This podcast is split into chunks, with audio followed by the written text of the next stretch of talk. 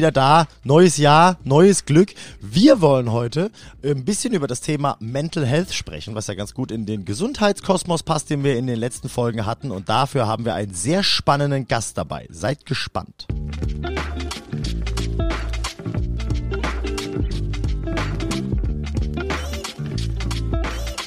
Herzlich willkommen zu Turbusgeflüster mit den wohl schönsten Männern der Welt. Marian Ring, Dominik Würth und Samuel Mindermann. Macht es euch bequem und schnallt euch an. Die Hosenpflicht ist aufgehoben. Viel Spaß. Happy 2023 allen da draußen. Schön, dass ihr wieder da seid. Schön, dass ihr uns noch zuhört. Schön, dass wir wieder da sind. Hallo Maria. Hallo Samuel, hallo. Hallo Dominik, nicht. wir sind tatsächlich heute äh, nur zu zweit unsererseits, weil der Domme gerade mal wieder mitten im Umzug ist. Ich denke, er wird in der nächsten Folge, in der er dabei ist, ein bisschen darauf eingehen, warum es etwas vielleicht ein bisschen spannend ist, ja, das ganze Thema. Tatsächlich sehr chaotische, spannende Umstände. Mal gucken, wie viel er davon erzählt. Das einzig Schöne an der Nummer ist, er wird jetzt äh, für die nächsten Monate mit unser Nachbar sein. Direkt bei uns in der Nachbarschaft wohnt. Aber wir sind trotzdem zu dritt. Denn wir haben den lieben Carsten am Start. Hallo Carsten. Hallo, schön, dass ich dabei sein darf. Ja, sehr gerne. Hi. Na, Logo, schön, dass du dir die Zeit nimmst. Es freut uns sehr. Ähm, ich will kurz ein paar Worte über den Carsten verlieren, bevor wir in die Folge gehen. Ähm, weil es ist ja immer, es ist ja immer ein bisschen angenehmer, wenn ich dich beweihräuchere, als wenn du es selber machst. Deswegen würde ich mal quasi anfangen und du nimmst mir dann das Zepter aus der Hand und machst weiter mit den Basic-Sachen. Lieblingsfarbe, Alter, äh, Schuhgröße. so machen wir das. Ganz schlecht beim Podcast. Ja. der, der liebe Carsten ist Saarländer seines Zeichens, Sternzeichen Saarländer. Ähm, und äh, wir haben uns vor, ich würde behaupten, roundabout 10, 11, 12 Jahren kennengelernt, ähm, weil er zu der Zeit noch mit der fantastisch guten Band äh, Parachutes unterwegs war. Und ich hatte mit meiner damaligen Band das Glück, dass wir, ich glaube, eine Handvoll Mal ähm, spielen durften und wir uns seitdem irgendwie immer noch total gut verstehen. Wir haben uns das letzte Mal physisch in Köln bei Machine Gun Kelly zufällig getroffen. Was richtig das schön war. Wirklich, das war wirklich zufällig. Ich war auch ganz zufällig da, muss ich sagen. Stimmt, du hattest nicht mal Bock da zu sein eigentlich. Wir schon. Und dafür war es dafür war's aber tatsächlich echt richtig gut. Gell? Also, hat mich wirklich komplett überrascht. Das war ein, war ein Geburtstag von einem guten Freund von mir. Ähm, und der hat dann irgendwie so lange an mir rumgeredet und hat gesagt, ja, wir haben hier noch ein Ticket, komm mit, komm mit, komm mit. Habe ich dann gemacht und es war echt super. Geil, richtig schön. Freut mich, dass du, äh, dass auch du so einen schönen Abend hattest. Das war echt geil. War schön, dass wir uns da mal wieder in echt gesehen haben, weil wir haben uns davor viele Jahre nicht gesehen. Ich glaube ab und zu mal äh, zufällig irgendwo kurz. So die typische Veranstaltung wäre Boys Sets Fire im Schlachthof in Wiesbaden, wo man sich dann eigentlich so jedes Jahr sieht. Genau, ja, ja. so Familientreffen. Genau. Ähm, aber die Chance war natürlich auch relativ groß, dass wir uns gesehen haben, uns gefreut haben, uns zwei Minuten später wieder vergessen haben. Richtig. Ganz äh, genau. Al Alkohol induziert vielleicht. eventuell, eventuell, ja. Und ähm, deswegen freue ich mich total, dass du heute dabei bist. Wir kennen uns jetzt schon eine ganze Weile und ähm, du hast nicht nur ganz lange erfolgreich mit dem Parachutes Musik gemacht, du machst jetzt mit deiner alten, wieder neuen Band, wenn man so sagen kann, namens Small State Musik. Stimmt das so? Ähm, fast. Ähm, also Small State ist tatsächlich eine Band, die ich schon über ganz, ganz, ganz lange Jahre immer ähm, sehr im Herzen trage. Ähm, aber es ist tatsächlich die Band von sehr, sehr guten Freunden von mir gewesen und wir haben parallel Musik gemacht. Also Small State ah. und ähm, also tatsächlich sogar mit dem mit unserem Sänger mit Max eine Grundschulfreundschaft. Ähm, und ähm, wir haben halt äh, dann irgendwann unterschiedliche musikalische Wege eingeschlagen. Also wir sind ja mit Parachutes dann eher so in die Emo-Core, Post-Hardcore-Richtung gegangen und Max war schon immer so der große Fan von ähm, von so California Punkrock und äh, ist in die Richtung gegangen und dann ist das äh, haben wir ganz in der Anfangszeit haben wir sogar noch jede Menge Shows zusammengespielt, aber irgendwann ist das dann so ein bisschen auseinandergegangen. Und ähm, der Ex-Bassist von Small State ist dann ähm, irgendwann, oder Small State haben erstmal ähm, 2010 ähm, mehr oder weniger ähm, das Live-Spielen eingestellt. Die haben sich nur so ab und an mal getroffen, aber nichts mehr Neues veröffentlicht. Und ähm, äh, der Ex-Bassist, äh, der Christopher, ist dann in die USA ausgewandert. Oh. Und ähm, ja, der hat amerikanische Wurzeln und äh, hat dann gesagt, äh, ab zurück in die in die Heimat quasi. Und ähm, als dann diese Small State Reunion Nummer, die ursprünglich mal nur für einen Geburtstags, ja, für so einen Geburtstagsauftritt angedacht war, ähm, dann anstand, äh, hat Max einfach so gesagt, ey, du, du spielst ja Gitarre, dann kannst du auch Bass spielen. äh, dann äh, kann, kannst du kannst du nicht das äh, für die eine Show mit uns machen. Und ich hatte zu dem Zeitpunkt knappe fünf Jahre keine Musik mehr gemacht und konnte es mir eigentlich auch ehrlich gesagt nicht vorstellen, nochmal Musik zu machen, also zumindestens auf dem Level. Ähm, ich habe das dann immer mal so für mich zu Hause so ein bisschen gemacht und äh, äh in Erinnerung an Parachutes geschwelgt, aber sonst äh, ähm, ja war das war das eigentlich nie so das Thema. Aber ähm, das hat sich dann in der ersten Probe egalisiert. Wir wussten, also wir haben uns zusammengesetzt. Ich hatte mir irgendwie so zwei Songs vorher drauf gearbeitet und das hat dann so funktioniert, dass wir gesagt haben, komm, lass mal, lass mal einen neuen Song schreiben. So, und dann zack, warst du halt wieder drin. Ja. Geil, das ist schön. Ah, dann habe ich das aber falsch verstanden. Ich dachte, du hast auch schon früher bei denen gespielt. Aber so ist es ja dann irgendwie noch, noch schöner eigentlich, dass du jetzt dadurch wieder mit einem Grundschulfreund zusammen Musik machst. Voll cool. Genau, ja, ja, Und total. Das führt mich dann direkt, ähm, äh, bevor ich noch kurz auf deine äh, redakteurische Arbeit eingehen möchte. Ist das ein Adjektiv? Ich ja, ja. Glaube, ja. Das ist ein korrektes Adjektiv. Echt? Ja, ja. Okay, gut, weil es klingt irgendwie, es hat sich falsch angefühlt, während ich es ausgesprochen habe. Ähm, will ich dann aber direkt eine Anschlussfrage stellen an, äh, an äh, die USA-Connection, weil ihr habt dieses Jahr in Florida gespielt auf äh, The Fest. Kam das darüber oder hat das tatsächlich damit dann nichts zu tun gehabt? Nee, das hat, also es gibt zu, leider zum Ex-Bassisten ähm, bis auf mal so einmal im Jahr einen Geburtstagsgruß oder so gibt's keinen großen Kontakt mehr. Ähm, schade, schade, aber ich meine, mhm. ne, ihr kennt's auch, Leben, Leben verändern sich, ne, man hat andere Prioritäten und ähm, dann äh, ging das so ein bisschen auseinander. Ähm, diese, äh, dieses, dieser Auftritt auf dem Fest, der auch für uns ganz, ganz völlig crazy ist mhm. und war, ähm, äh, kam tatsächlich einfach über äh, Fragen zustande. Also Max hat, ein, also unser Sänger hat ein, ein Solo-Projekt ähm, und hatte mal, war, war vor ein paar Jahren schon mal auf dem Fest als Besucher und äh, hatte dann ursprünglich mal für sein Solo-Projekt gefragt gehabt. Ähm, dann kam halt Corona, dann ging das alles nicht. Also es war so ein loser Kontakt mit dem Tony, dem Veranstalter von, von The Fest, da und ähm, als dann irgendwo klar war, wir haben ein neues Album und die, die ersten Mixe fertig waren oder das erste Master fertig war, ähm, hat Max halt gesagt, komm, ey, ich schick dem das einfach mal, mal gucken, was passiert. Ne? Ähm, Jetzt muss man sich natürlich so vorstellen, The Fest ist für eine Band in unserer Größenordnung natürlich ein glorifizierter Urlaub. Ja. Also es ist tatsächlich so, du bezahlst ja alles selbst, du leistest dir dort dein Equipment zusammen, weil du kannst dir halt einfach kein Arbeitsvisum leisten, für darüber zu gehen und eine Show zu spielen. Ne? ähm, und äh, ja, das war's dann auch. Also es war ein unfassbar, es war einer der schönsten Urlaube, die man sich überhaupt auf der Welt vorstellen kann. Ähm, man hat sich als äh, man könnte es auch so ein bisschen als Teambuilding-Veranstaltung natürlich irgendwie sehen. Ne? Wir sind eh schon echt dicke miteinander, aber das war dann halt nochmal so ein, so ein Schritt, wo du dann irgendwie auch nochmal, wenn du so tagelang aufeinander sitzt. Ich meine, wir sind jetzt halt ähm, aufgrund der, der äh, familiären Backgrounds der, der anderen Bandmitglieder, ähm, können wir jetzt nicht irgendwie wochenlang touren. Ähm, äh, das würden die Frauen und Kinder der Herren, äh, glaube ich, nicht so gut finden.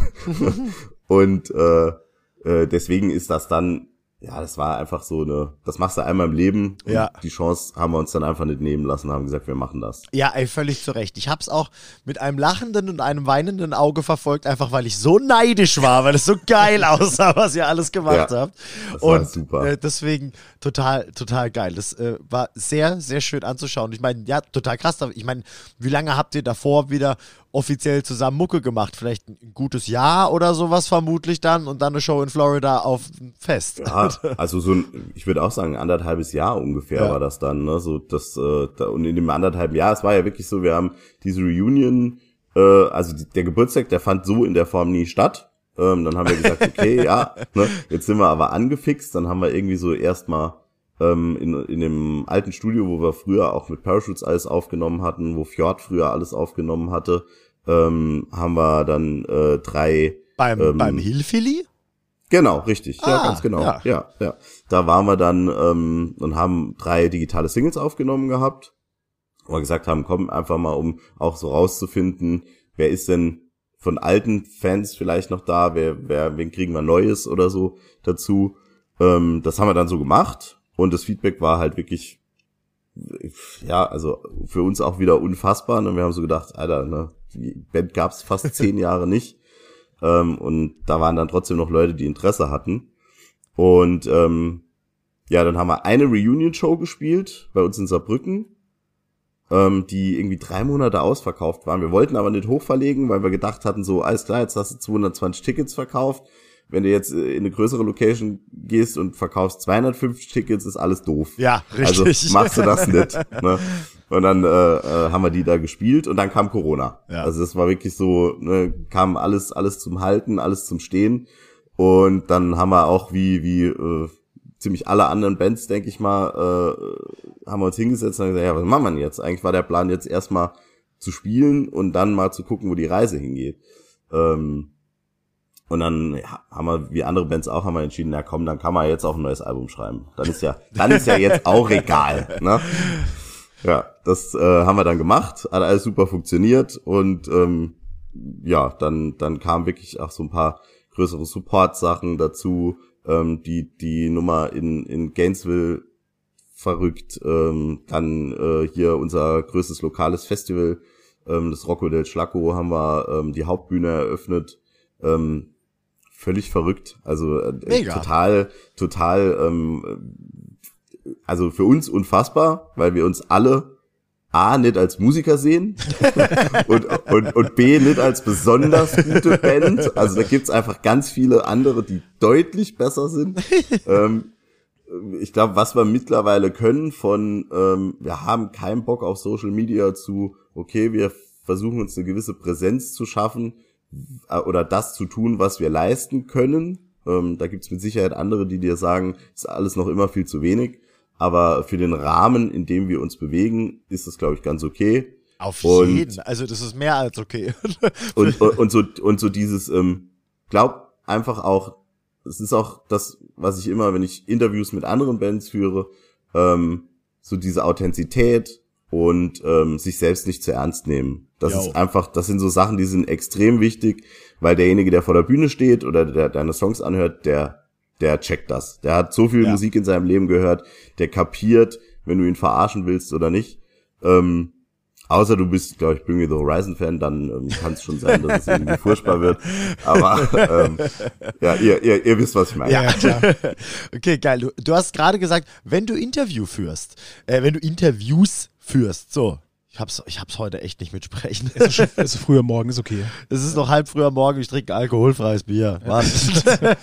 Und ich habe auch ganz kurz, ganz kurz, als du gefragt hast, äh, ob wir heute um 11.30 Uhr aufnehmen. Ähm, also ich bin ein bisschen erkältet, aber das ist jetzt nicht so wild. Aber ich war gestern Abend tatsächlich auf so einer komischen Gala-Dinner-Veranstaltung mit ähm, oh. Gesang und äh, Der feine Herr. Ups, äh, ja, ja, ja. Aber, aber sowas von.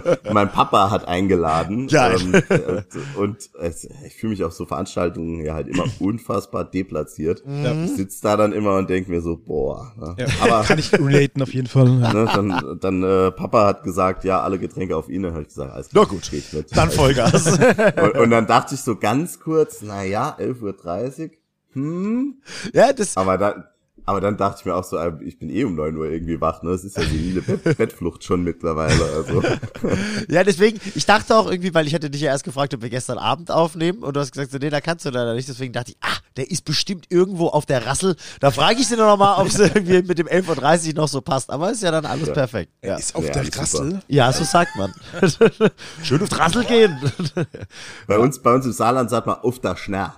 Das ist dann das Äquivalent. Das kann ich gar nicht aussprechen. Ja, nee, musst, musst du auch nicht. Mach's auch nirgends außerhalb des Saarlandes. Du wirst immer, du wirst immer für blöd gehalten. Das ist halt so. Das ist halt das, das Stigma, das wir Saarländer haben. Da, auch dank Böhmermann ne, ist das halt Stimmt. so. Geil. Aber genau, wo wir bei Sprache sind, ne? Also du mit, mit deiner Sprache kriegst du es ja auch hin, Interviews zu führen. Und äh, das machst du für die Views. Voll geil. Das, genau, äh, was dich ja. ja auch nochmal mehr als überqualifiziert, um hier mit uns zu reden, was, äh, was den journalistischen Aspekt dieser Folge angeht. Äh, total geil. Ähm, will ich eine kurze Frage stellen, direkt einfach mal. Ähm, wer, wen, hast du bis jetzt am liebsten interviewen dürfen? Oh wow. Ähm, ich glaube, mein absolutes Lieblingsinterview war mit Hot Water Music, mhm. würde ich sagen. Aber ich hatte so viel coole, gute Interviews. Ich würde auch auf jeden Fall sagen, Holger von Pale war eins meiner absoluten Highlights, weil das auch so früher einfach eine meiner Lieblingsbands war und ich immer schon gewusst habe, wie sympathisch die sind. Ähm, es, da, da waren so viele dabei. Aber ich glaube, wie gesagt, wenn ich eins auswählen müsste, war, äh, würde ich, würde ich sagen, Hot Water Music. Allein schon aufgrund der Gesamtabsurdität dieses Interviews. Findet ähm, man das noch? Ja, ja, das findet man. Ähm, aber das war absurd im positivsten Sinne, weil es war halt einfach so, du hast ähm, dann auch einen Zoom-Call gehabt mit vier von fünf Hot Water Music Mitgliedern, muss man ja jetzt heute so sagen. Ähm, äh, und zwar mit äh, Chris Wallard, äh, Chris Cresswell, ähm, ähm, einem anderen. Ja. Gut, eins, zwei, drei. Ja, also auf jeden Fall war Chuck Reagan nicht mit dabei, sagen wir oh, so. Ne? Okay. Ähm, und äh, äh, Chris Wallard, der nur noch Musik mit der Band schreibt, und ähm, ansonsten halt nicht mehr die Live-Auftritte nicht mehr begleitet. Äh, da ist ja jetzt Chris Cresswell von den äh, äh, Flatliners ähm, als Ersatzmann dabei ähm, und vollwertiges Bandmitglied. Chris Wallard lief halt die ganze Zeit während dieses Interviews mit seiner Reibeisenstimme rauchend durch seinen Garten, aber, aber wirklich so, wie, also der hat bestimmt zehn Kilometer gemacht in der Zeit, wo er da geredet hat. Es war unfassbar. Da hat, der hat sich dann immer wieder so in die Fragen eingeklinkt und, und, und das war, das, ich, ich konnte ich konnte mich gar nicht auf die anderen, die halt wirklich so alle vor, vor ihrem Laptop gesessen haben, äh, so richtig konzentrieren, weil einfach immer irgendwo dann, hast du gesehen, da lief er jetzt wieder irgendwo durch. die sind unfassbar nett. Ähm, krass sympathisch, auch für ihre, ihre Größe und ihre Stellung im, im Punkrock-Bereich. Null, null eingebildet, total selbstironisch. Und das ist halt auch das, ähm, was ich so sehr mag.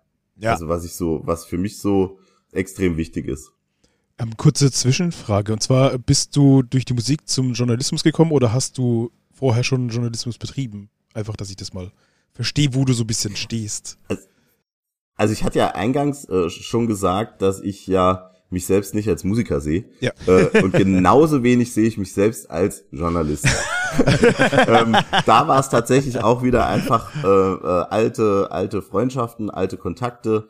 Ähm, der äh, Dennis, äh, ehemals Meier, jetzt Müller äh, von ähm, Kampfsport, ehemals ja Feiern die Ethik, äh, ist da wohl äh, äh, am wichtigsten zu nennen, ist der äh, Chef der Fuse. Okay. Und ähm, der hatte irgendwann mal, hatten wir Kontakt wegen, ich kann es euch gar nicht mehr sagen, wegen was es genau war. Und dann kam so im zweiten Satz so, ey du, ich habe mir gerade überlegt, ich suche noch einen zusätzlichen Redakteur. Ähm, hast du nicht Bock, da irgendwas zu machen für die Fuse? Ne? Da hab ich so für mich gedacht, ja, ich mag Musik, ich mag Bands, ich mag die Interaktion ich mag mit Schrift, Bands. Ich mag Papier. Ähm, ja, genau, genau. Lesen ne? kann ich auch. Äh, Perfekt. Das, da da, da, da kriege ich mich schon irgendwie reingefuchst. Ne? Ja, und dann habe hab ich das angefangen und ähm, jetzt mache ich das seit knapp drei Jahren. Ich würde nochmal sagen, nicht besonders professionell, aber mit Leidenschaft. Ähm, ich glaube, was was mir was mir zu zu oder zugute kommt, denke ich, ist einfach so. Ich versuche die Interviews immer so zu führen, wie ich ähm, backstage mit einer Band sitzen würde nach einer Show oder vor einer Show und quatschen würde. Und ähm, ich glaube auch, dass das oder hoffe zumindest, dass das bei den Bands auch gut ankommt. Ähm, und das macht dann halt so eine, das ist dann nicht so, äh, der kritische äh, Journalist von oben herab fragt mich was oder umgekehrt, der kleine scheißer äh, Journalist von unten äh, kriegt jetzt irgendwas von der Band diktiert, sondern es ist wirklich der Versuch, dort irgendwie eine freundschaftliche Interaktion zu führen. Ja, irgendwas auf Augenhöhe einfach, ja. Kann man verstehen. Genau, genau.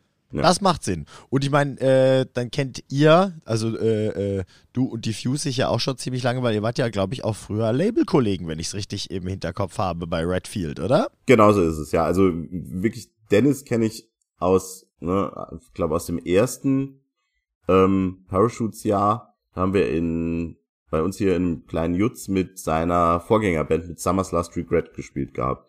Und seitdem eigentlich immer durchgängig befreundet gewesen und man hat sich immer irgendwo getroffen oder wenn wir auch auf, auf Konzerten in Köln als Besucher waren, äh, ist immer irgendjemand von den Jungs einem äh, über die Beine gelaufen. Und ja, das ist dann so geblieben. Ne? Schön, das ist doch gut. Lange, freundliche, musikalische Beziehungen. genau, genau. Eigentlich so auch das, so in der Nachbetrachtung, ich irgendwann mal äh, Gitarre oder äh, respektive Bass äh, an den Nagel hänge, ähm, muss ich auch sagen, ist es das, ähm, also bei allen musikalischen Zielen, die man sich mal irgendwann anfängt zu stecken, oder Ziel, oder dann auch so Dinge, die man erreicht hat, ist, glaube ich, so diese, diese geknüpften Freundschaften, die auch jetzt wirklich ja schon über Jahrzehnte bestehen, das, was am Schluss am wichtigsten ist. Stimmt. Das ist, das ist schön zusammengefasst, hast recht. Das ist auch das, wo man, wo man auch am allerlängsten was davon hat, auch wenn die Bands nicht mehr existieren, wenn man selber vielleicht irgendwann aufgrund von Arthrose kein Seiteninstrument mehr spielen kann oder sowas, sind die Leute trotzdem immer noch cool im besten Fall. Genau, ja. Das ist geil. Okay.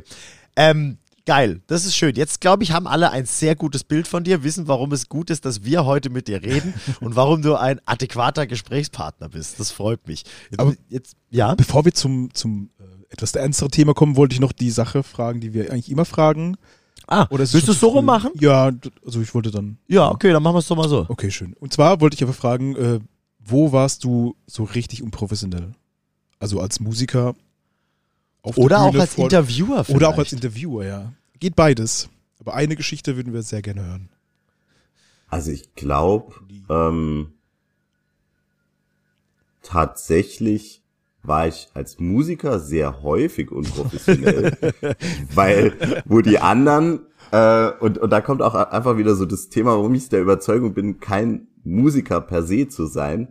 Ich mag alles rund um die Band und was in der Band passiert. Alle Vorgänge. Ich mag's Musik zu schreiben. Ich mag ähm, Musik zu spielen. Ähm, ich mag's aber nicht, mein Instrument zu üben. Ey, mir geht's genauso. Ich weiß schon, was Und dann, eh, dann, dann, dann hat sich, glaube ich, irgendwann auch mal bei mir so dieser, dieser, ähm, dieser, diese Nummer eingegruft, ja komm, reicht, reicht irgendwie. Ne? Ein gutes Pferd springt nur so hoch, wie es muss.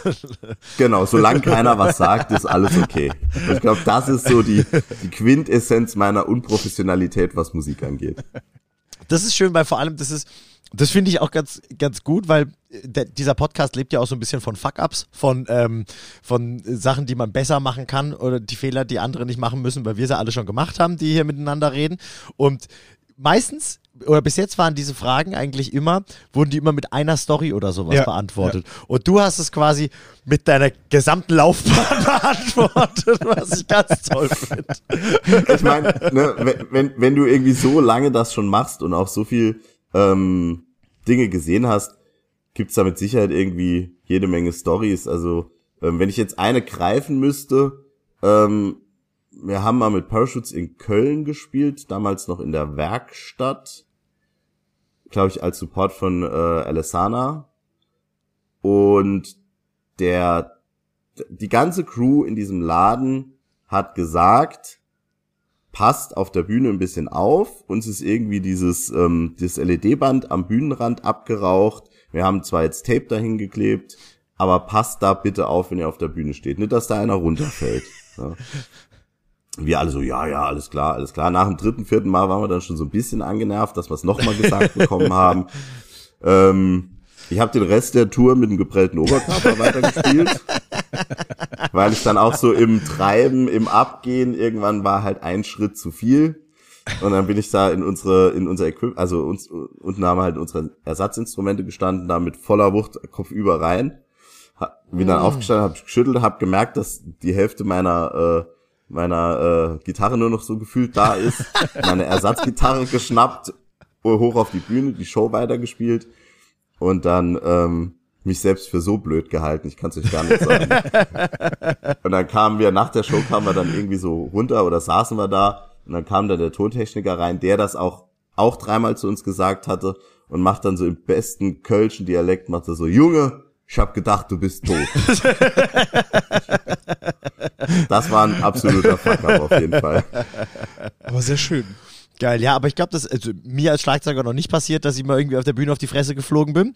Könnte noch passieren, würde mich wundern, aber ich glaube, ich glaube, da kann, da kann jeder, der ein bisschen Mucke macht, äh, ein Seiteninstrument hat oder ein Mikro in der Hand hat und sich auf der Bühne viel bewegt, ähm, das, der kann das, glaube ich, absolut nachvollziehen. Da erinnere ich mich auch an eine Show von den Parachutes, wo wir euch, glaube ich, besucht haben. Wir haben einen Abend vorher zusammen bei uns in Karlsruhe in der Stadtmitte gespielt und wir sind am nächsten Tag mit euch in die Pfalz gefahren äh, wo ihr, glaube ich, mit Kenai und Jupiter Jones genau. gespielt hat.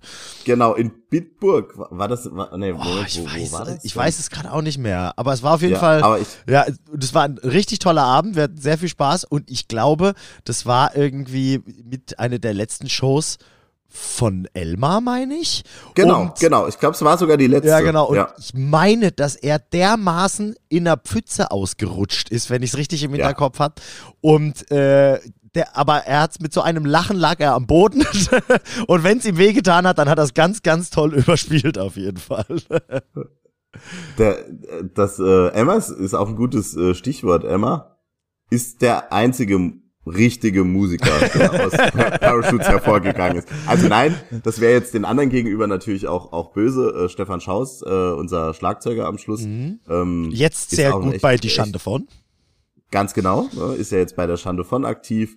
Äh, David Halberstadt, äh, der am Schluss bei uns Gitarre gespielt hat, ist äh, auch mhm. bei Die Schande von.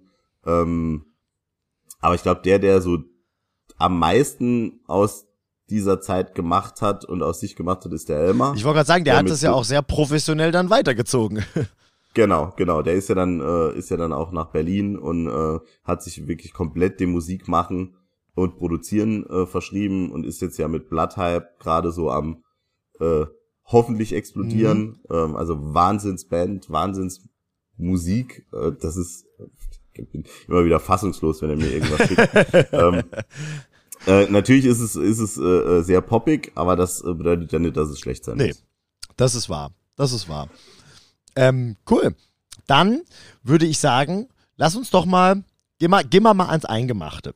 Ähm, wir haben ja so ein kleines bisschen äh, vorher darüber gesprochen, wie, wie, wie leiten wir denn in dieses große und so ein bisschen schwer zu greifende Thema Mental Health in der Musik, wegen der Musik, äh, dank der Musik irgendwie ein.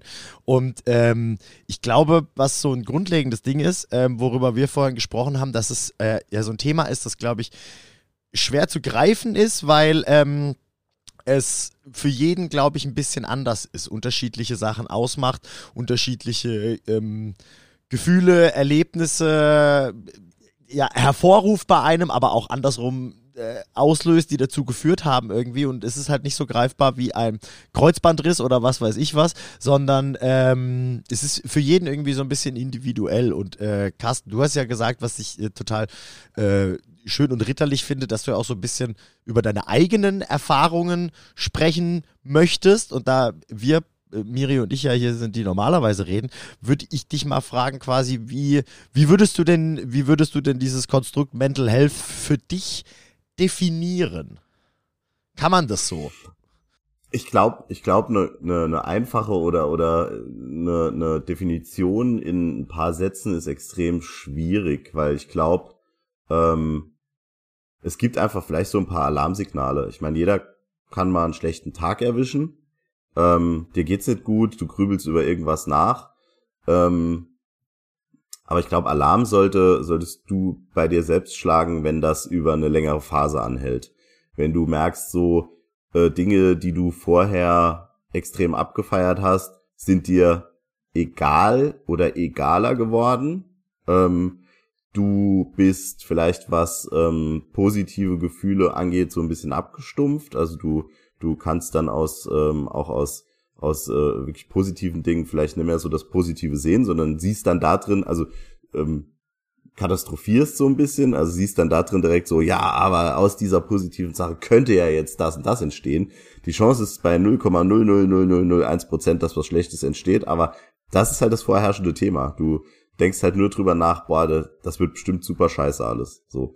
Und deswegen hm, glaube ich, dadurch, dass es auch einfach so viele ähm, verschiedene Ausprägungen von äh, Krankheiten, die Mental Health betreffen, gibt, ist es immer schwierig, so eine, so eine klassische Definition herbeizuführen.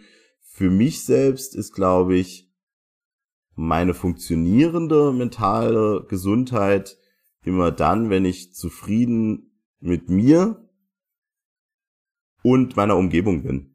Also so würde ich versuchen, so ein bisschen in, in einen Satz zu packen. Also wenn du nicht dieses Grübeln hast, wenn du nicht dieses Katastrophieren hast, wenn du nicht alles in Frage stellst oder alles schlecht findest, dann glaube ich, ist alles okay. Mhm.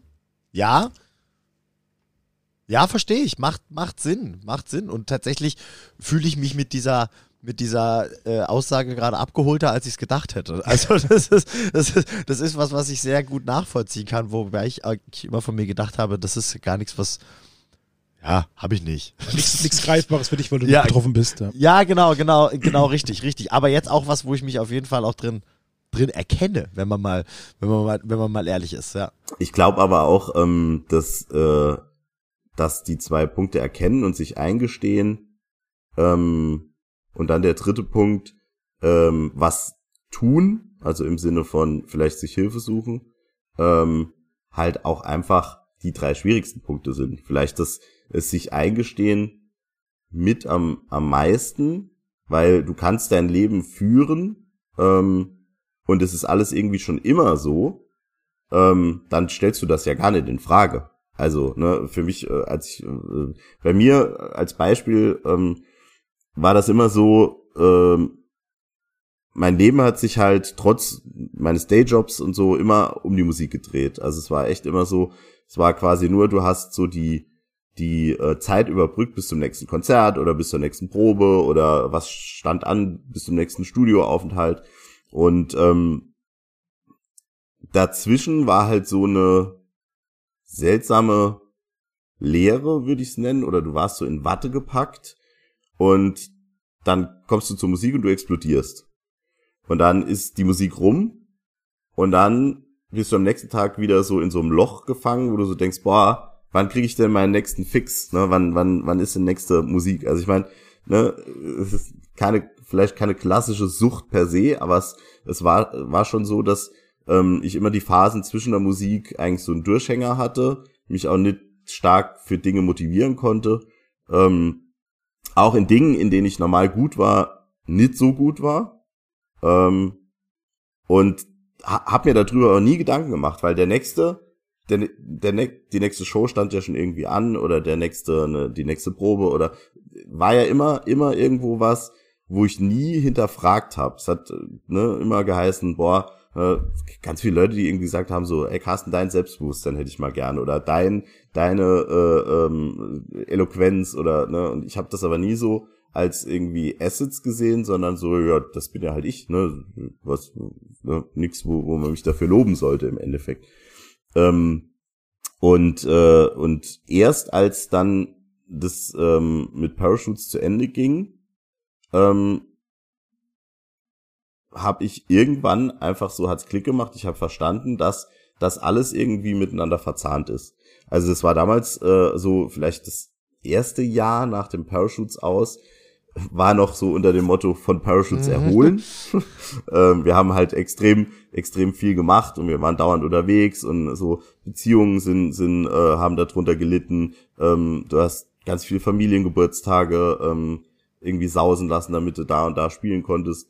Ähm, und dann war es zu dem Zeitpunkt, wo wir aufgehört hatten, gab es die Band halt zwölf Jahre. Und ähm, ich glaube, es war auch einfach jeder froh, jetzt mal in ein normales Leben. Also, wir waren ja alle in normalen Leben, aber das Ding war halt, du hast halt nebenher mal noch eine Band äh, äh, ge gehabt, die zum Teil 75 Shows im Jahr gespielt hat. Und das ist halt schon viel auch nur möglich, wenn du auf Schlaf verzichtest, deinen gesamten Urlaub da reinballerst oder äh, im Notfall auch mal in einem Krankenschein irgendwie noch eine Show spielst. Ne? Äh, also klug waren wir damals auch nicht unbedingt immer. Ähm, und da, deswegen war das erste Jahr nach dem Band aus auch echt noch so ein, boah, ich bin froh, dass es rum ist. Ne, jetzt kann ich mal nach anderen Dingen gucken. Aber irgendwann habe ich halt, kam, kam da so, ne, irgendwo in der hintersten Ecke meiner Psyche, kam dann so reingecreept, ja, aber eigentlich bist du doch nur wertvoll, wenn du auf der Bühne stehst und kriegst da Feedback. Ne? Und keine Beziehung, keine Freundschaft dieser Welt, ähm, wenn du in diesem Mindset bist, kann dir das ersetzen. Das ist halt einfach so. Wenn du so gewohnt bist, nach zwölf Jahren einfach so dieses positive Feedback zu bekommen und das ist alles weg, ähm, dann, dann kam, war irgendwann so dieses Loch, ne? Ähm, jetzt könnte man sagen, ja, ne, warum hast du dann nicht einfach direkt dir irgendwie eine neue Band gesucht? Ähm, aber es war ja so ein, so ein bisschen Mix aus Burnout oder, oder ausgebrannt sein von dem Band-Dasein, von den ständigen Diskussionen, die man halt auch mal führen muss, von Entscheidungen, die man nicht allein treffen kann, sondern die man zu fünf trifft. Ähm, und ähm, davon ausgebrannt und trotzdem fehlt einem das. Und das war dann immer so ein Ping-Pong. Oh, ganz, ganz schwierig. Also auch hat lange gedauert, bis ich mir dann eingestanden habe, okay, das ist halt, das ist halt, ja, das ist halt eine psychische Sache. Die kann ich nicht einfach durch ähm, eine Ersatzbefriedigung äh, in irgendeiner Form halt äh, copen. Das geht dann halt nicht. Also das heißt, du hast erst gemerkt, dass du mentale Probleme hast nach, nach Parachutes und dann hat es auch nochmal ein gutes Jahr gedauert, um das zu akzeptieren, dass es so ist. Und hast du dir dann auch Hilfe gesucht oder hast du dann auch, also ich habe zum Beispiel ähm, Depressionen, seit ich 16 bin und habe es mir erst vor einiger Zeit eingestanden, dass es so ist und suche mir jetzt erst Hilfe. Ähm, und das hat, das hat bei mir ewig lang gedauert. Also wenn man rechnet, sind es fast... Über dein halbes Leben. Ja, ja, genau. Deswegen wollte ich fragen, wie lange du gebraucht hast, um diesen, diesen äh, Kreislauf hier zu brechen oder, also weißt du, was ich meine? Also ja, also ich, ähm, ich würde sagen, ähm, ich habe in dem Moment, wo ich das dann wirklich realisiert habe, ähm, und es war, war, war ein ganz krasser Schlüsselmoment, der mich in, im Nachhinein ist das vielleicht auch gar keine große, das wäre für jemand anderes gar keine große Nummer.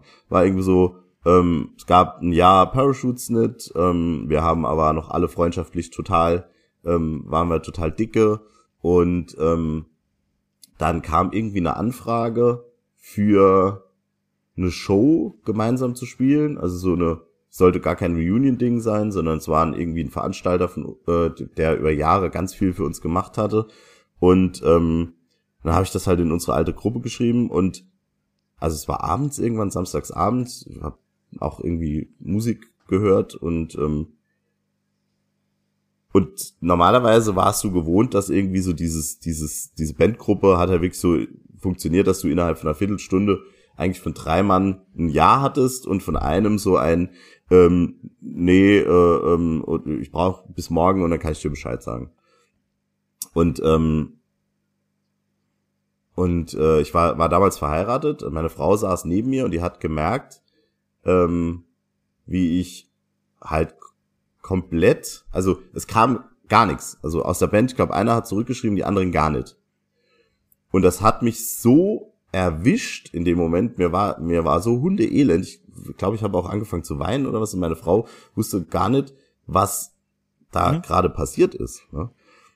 Und das war eigentlich so der Schlüsselmoment, wo ich gesagt habe, das da ist nicht normal. Ähm, du kannst nicht dein Glück ähm, von von vier anderen Menschen so krass abhängig machen. Das funktioniert nicht. Ähm, meine Entwicklung war auch eine andere. Also ich habe halt so lange Parachutes hinterher gehangen und tu es vielleicht heute auch noch irgendwo. Ähm, und äh, die anderen waren vielleicht irgendwie so nach, nach äh, sechs Wochen äh, durch mit dem Thema und haben gesagt, alles klar, geil, mehr Platz für neues Leben. Ähm, und äh, selbst, selbst da, also das war dann so 2015 irgendwo um die Zeit, 2016, ähm, aber selbst da wäre ich niemals bereit gewesen, irgendwas dagegen zu tun, sondern das war dann wirklich noch so dieses Stigma, ja, darfst du mit keinem drüber reden und ne, äh, obwohl es ja auch schon seit einer ganzen Weile ähm, vor allem auch in der Musik ähm, ein ganz wichtiges großes Thema ist, Leute zusammenbringt, um über dieses Thema zu sprechen und auch ganz viele Künstler halt wirklich ja sagen, hey, ne, so sieht's in mir aus, ähm, ne, du kannst das auch, dass du dir Hilfe suchst, dass du was tust, ne? Ähm, und ich glaube, das ist auch extrem wichtig, dass solche Role Models vorne weggehen und dir die Angst nehmen, dass du sagst, okay, ne, bringt am Ende des Tages alles nichts, wenn du selbst nicht dazu bereit bist, ne? wenn du selbst nicht sagst, so und jetzt mache ich was. Ähm, ist aber auch alles legitim, ne? weil der eine braucht halt fünf Jahre dafür, um zu sagen, ich will was dran ändern. Der andere ändert niemals was dran. Das ist halt einfach so. Und ähm, dann damals waren so die ersten ähm, Überlegungen, ja, hm, was mache ich denn, suche ich mir einen Therapeuten, aber das darf ja dann keiner wissen. Und ähm, auch meiner Familie gegenüber wollte ich das irgendwie nicht so äußern. Äh, obwohl die immer mein ganzes Leben lang super supportive waren. Die haben alles unterstützt, allen Scheiß, den ich gebaut habe, haben die immer hinten dran gestanden. Aber in dem Moment, wo ich halt nicht der große Macker war, der hier vorne weggeht und erfolgreich in einer Band spielt, in dem Moment habe ich mich nicht getraut, was zu sagen.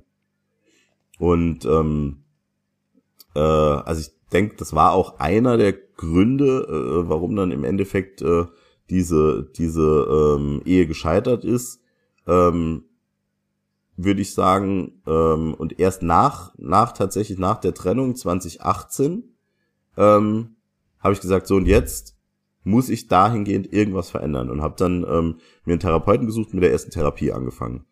Ähm, so semi-erfolgreich. Ne? Also ich glaube, ähm, da wollte ich mir selbst was beweisen, ohne bereit dazu zu sein, was zu verändern. Mhm. Ähm, und äh, tatsächlich hat es dann wirklich erfolgreiche Therapie, erfolgreich, ne? man lebt, lebt immer, wird immer damit leben. Aber wie gesagt, im Moment ist das eher bei mir so eine 90 zu 10 Ratio. Ähm, ähm, war jetzt tatsächlich erst in 2022 so Ach, krass, die, okay. die äh, zu, zu Ende gebracht habe und ähm, äh, dann auch wirklich verstanden habe, was was da los ist, ne? Also was was äh, was dahinter steckt, ne? Das sind ja zum Teil Dinge aus frühester Kindheit, die du irgendwo aufgeschnappt hast, die du zu so einem Mantra in deinem Leben gemacht hast. Du musst Leistung bringen, ähm, damit du geliebt wirst, zum Beispiel. Ist so ist so ein dummes Mantra. Ähm, keine Ahnung, ich glaube nicht, dass ich meiner Familie oder meinem Freundeskreis irgendwann einmal in meinem Leben, ähm, äh, also, dass ich irgendwas hätte leisten müssen, um dort geliebt oder anerkannt zu sein. Ja. Aber trotzdem, solange das im Kopf drin ist, ähm, überträgt sich das auf alles. Das überträgt sich auf die, ähm, aufs Berufsleben, das überträgt sich dann auch aufs Musikmachen. Ne? Du hast halt so diese, diese erfolgreichen Shows hast du natürlich als absolute Hochs erlebt. Ähm, und wenn die Show mal nicht so erfolgreich war, hast du an dir selbst gezweifelt, anstatt an zu sagen, okay, hat der Promoter Werbung gemacht. Ähm, tausend, es gab tausend Dinge, die auf jeden Fall viel ähm, krassere Gründe gewesen wären, als dass ich selbst es nicht hinbekommen habe. Mhm. Vor allem, wenn du auch in einer Band spielst, die aus fünf Leuten besteht. Mhm. So, du bist ja kein Singer-Songwriter ähm, und ganz für alles alleine verantwortlich. Genau, auch, ja. genau. Und, und erst da habe ich, hab ich dann auch so ähm, ähm, das, das mehr oder weniger so in, in meinem Freundeskreis und in meiner Familie auch ganz offen und ähm, ja, einfach alles raus. Also es ist halt so, ne, du musst immer Äh, oder es gibt viele Leute, die einfach durch das Thema Mental Health auch völlig überfordert sind.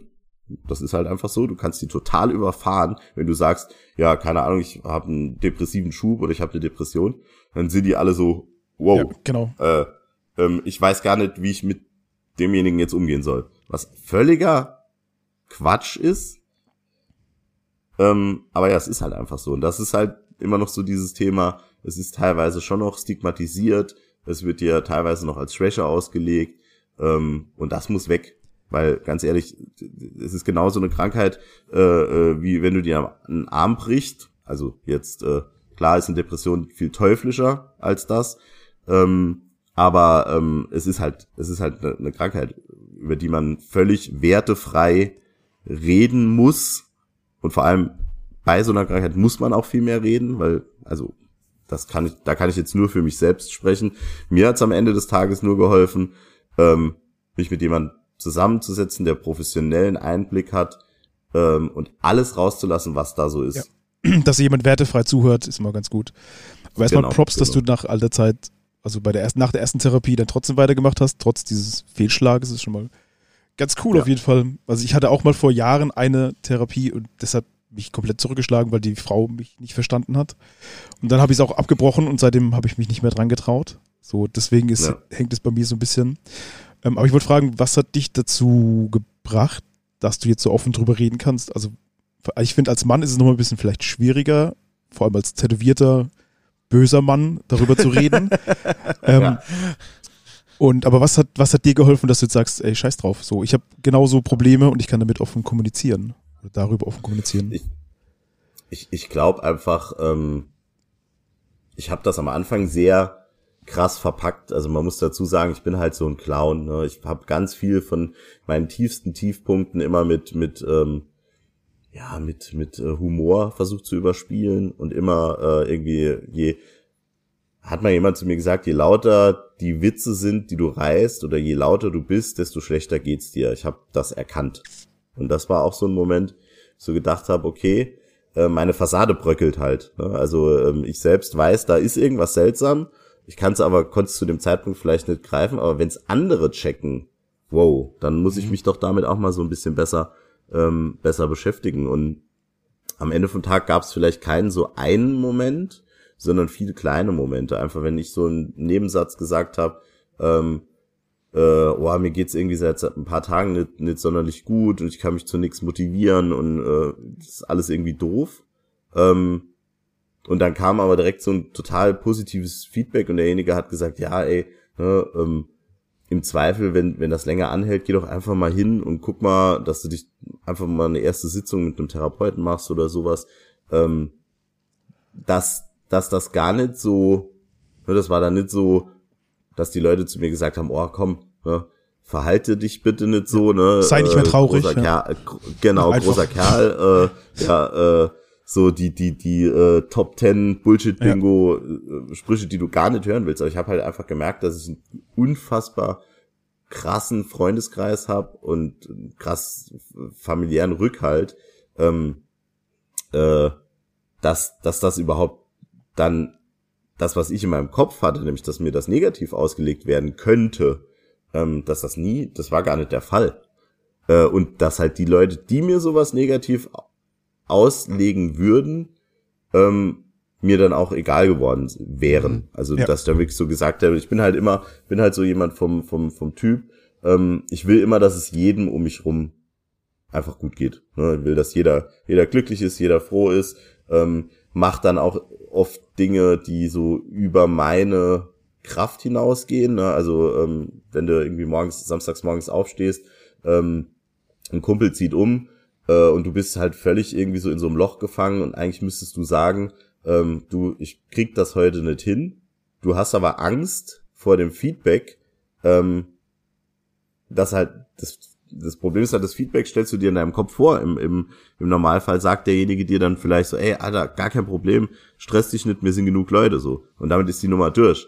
Aber du denkst dir dann so lange, boah, nee, der hasst mich dann, wenn ich jetzt da absage, deswegen gehe ich doch hin. Und dann machst du das, leistest das, bräuchtest eigentlich die Zeit für dich selbst und, und schlägst da total über die Stränge. Und da ist es halt, ich glaube, das ist auch das, was ich so im letzten Jahr besser gelernt habe. Du sagst lieber einmal mehr Nein ähm, und scheißt im Zweifel auf die Konsequenz, die daraus entsteht. Meistens entsteht eh keine daraus, aber selbst wenn eine entsteht, ähm, wenn mir jemand böse ist, dass ich ihm beim Umzug nicht helfen kann, dann hey, Ja. sorry. Außerdem sind wir alle alt genug, halt für so, du, ne? verdienen genug Geld, um Umzugsunternehmen zu bezahlen. Dann will ich in die Wohnung auch gar nicht mehr gehen von der Person. genau, genau.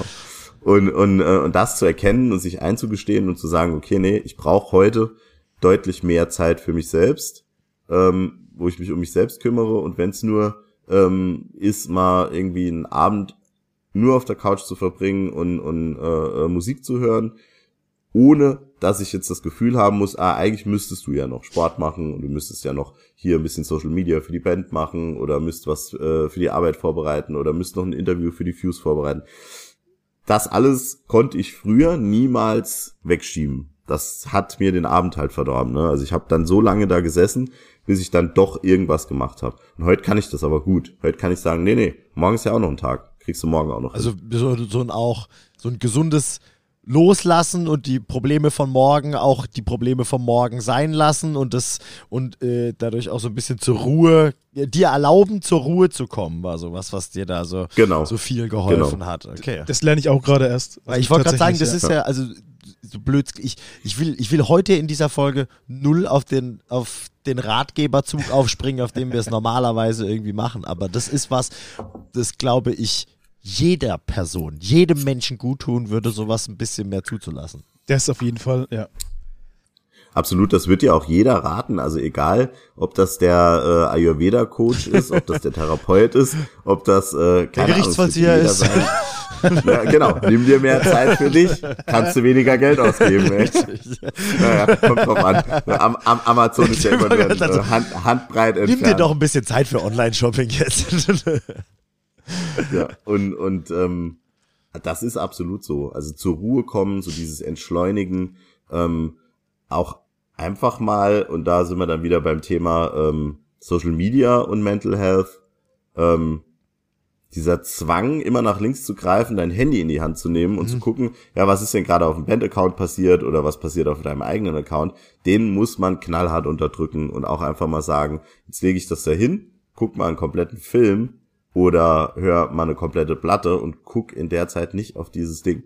Also es ist einfach Fluch und Segen. Wir alle wissen, äh, gerade auch als Band, ähm, man, es geht nicht ohne, es funktioniert einfach nicht ohne. Es wäre schön, wenn es so wäre.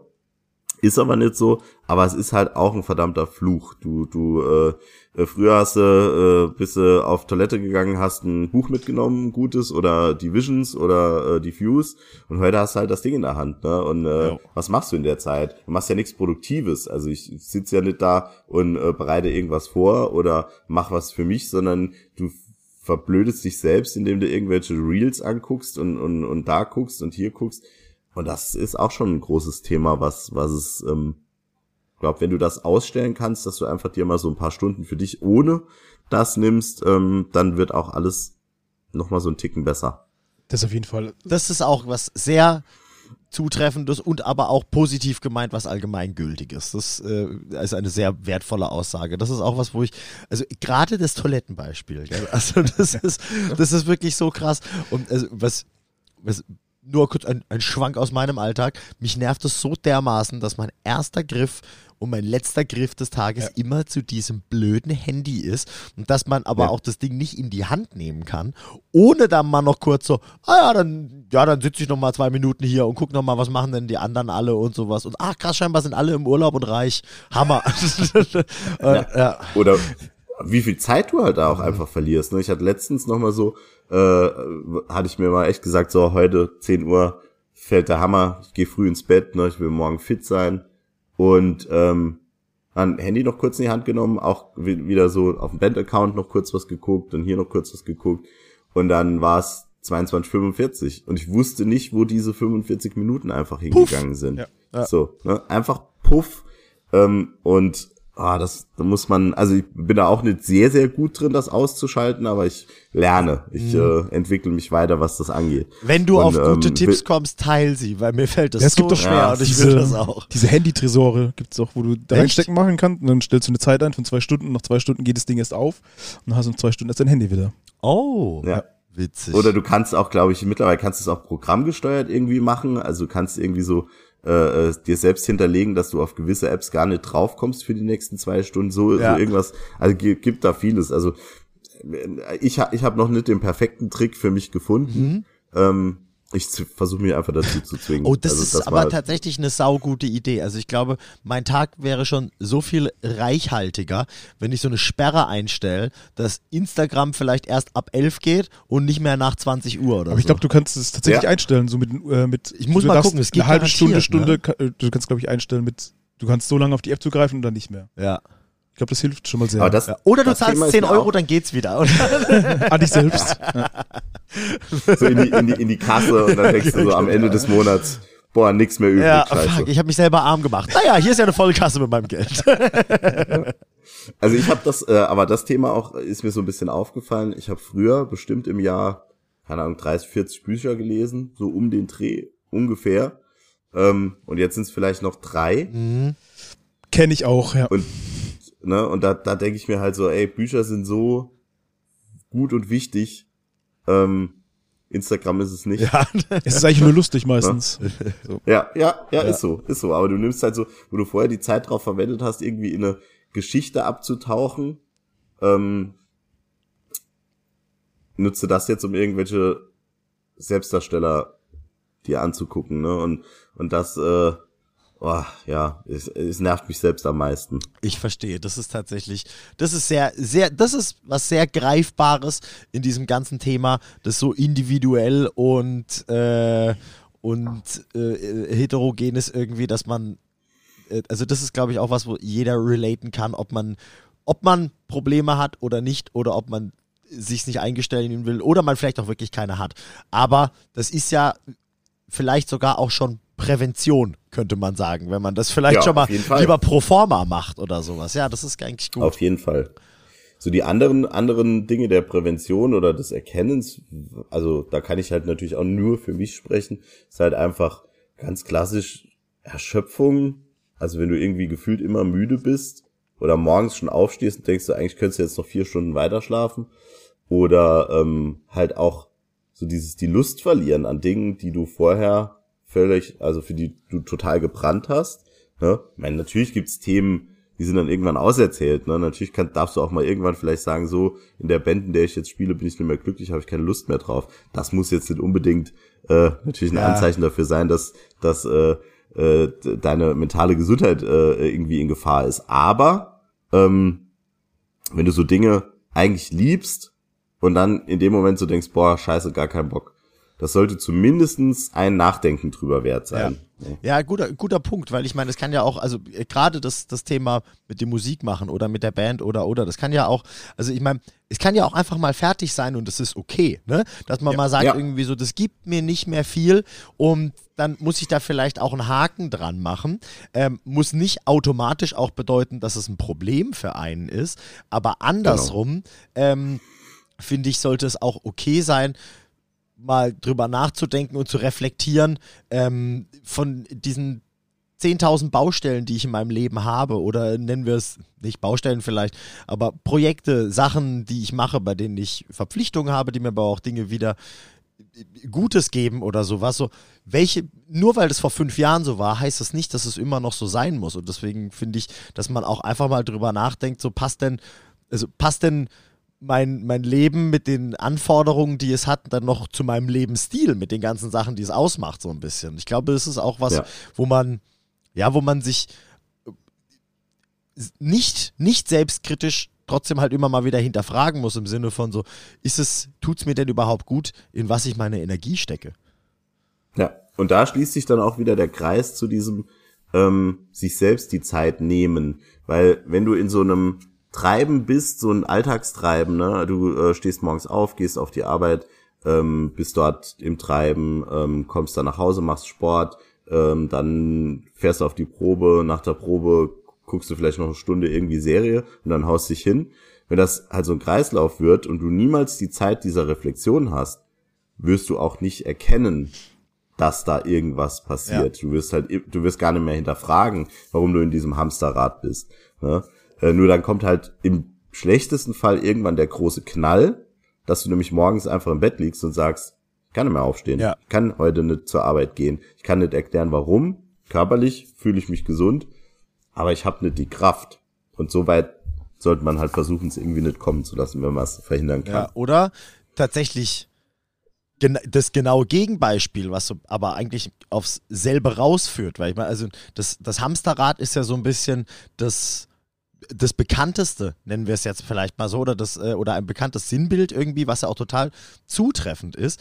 Aber ähm, zum aber ich glaube, es kann auch oft, und das ist für mich oft ein Problem, wo ich merke, so, dass ich viel zu wenig Routinen habe. Ich habe nichts, was einem Hamsterrad gleicht irgendwie zum Beispiel, weil äh, bei mir als Selbstständiger halt im Großen und Ganzen zum Beispiel eigentlich so, natürlich habe ich viele Sachen, die immer gleich sind, die ich mache. Ich gehe jeden Tag zu mir ins Studio und mache Dinge und sowas. Aber ähm, ich habe viel zu wenig Routinen, weil ich nicht, weil ich nicht jeden Morgen zu der und der Uhrzeit an dem und dem Ort sein muss oder sowas. Und genauso geschaltet sich dann auch, äh, wenn die Arbeit mal rum ist. Ähm, es ist nicht so zum Beispiel, dass ich montags immer klettern gehe und äh, donnerstags ist Stammtisch oder was weiß ich was, sondern ähm, dass, dass so ein paar feste Pfeiler einem vielleicht auch mal gut tun würden, weil das ist wo Absolut, ich zum Beispiel ja. merke, irgendwie sowas, da bin ich dann ganz oft rastlos, weil ich teilweise fünfmal am Tag meinen Kalender checken muss,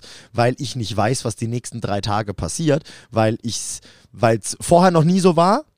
Zum Beispiel der Ablauf, der die nächsten, der in der Woche bei mir ansteht, und der wird auch nie wieder genauso sein. Und dadurch fehlt einem vielleicht auch manchmal was, was im Endeffekt wieder dasselbe Outcome hat, aber ähm, einem auch nicht so gut tut. Und das ist, und das ist halt total schwierig, das irgendwie mal überhaupt zu raffen. Also dafür musste ich, das ja. ist was, was mir, glaube ich, letztes Jahr zum ersten Mal aufgefallen ist und ich bin seit sieben Jahren selbstständig und mache schon noch länger Musik und ich meine, gut, das mit dem Podcast machen wir jetzt, glaube ich, auch schon seit zwei Jahren oder sowas, summa summarum. Ja, ja, hab circa. Ja, ja. Oder, oder sowas. Und, und trotzdem kann ich ganz schwer bei mir von Routinen sprechen, außer ich komme irgendwann nach ja. Hause und wenn ich dann noch genü genügend Zeit habe, dann knall ich mich noch aufs Sofa und gucke noch ein bisschen Serie mit meiner Freundin und dann gucke ich wieder, was passiert denn morgen eigentlich. Und das ist, das ist wieder sowas zu dem Thema, es ist so individuell und es fühlt sich für jeden irgendwie ganz anders an. Erstens, was einem gut tut und zweitens aber auch, was einem nicht gut tut. Und deswegen glaube ich, ist auch was,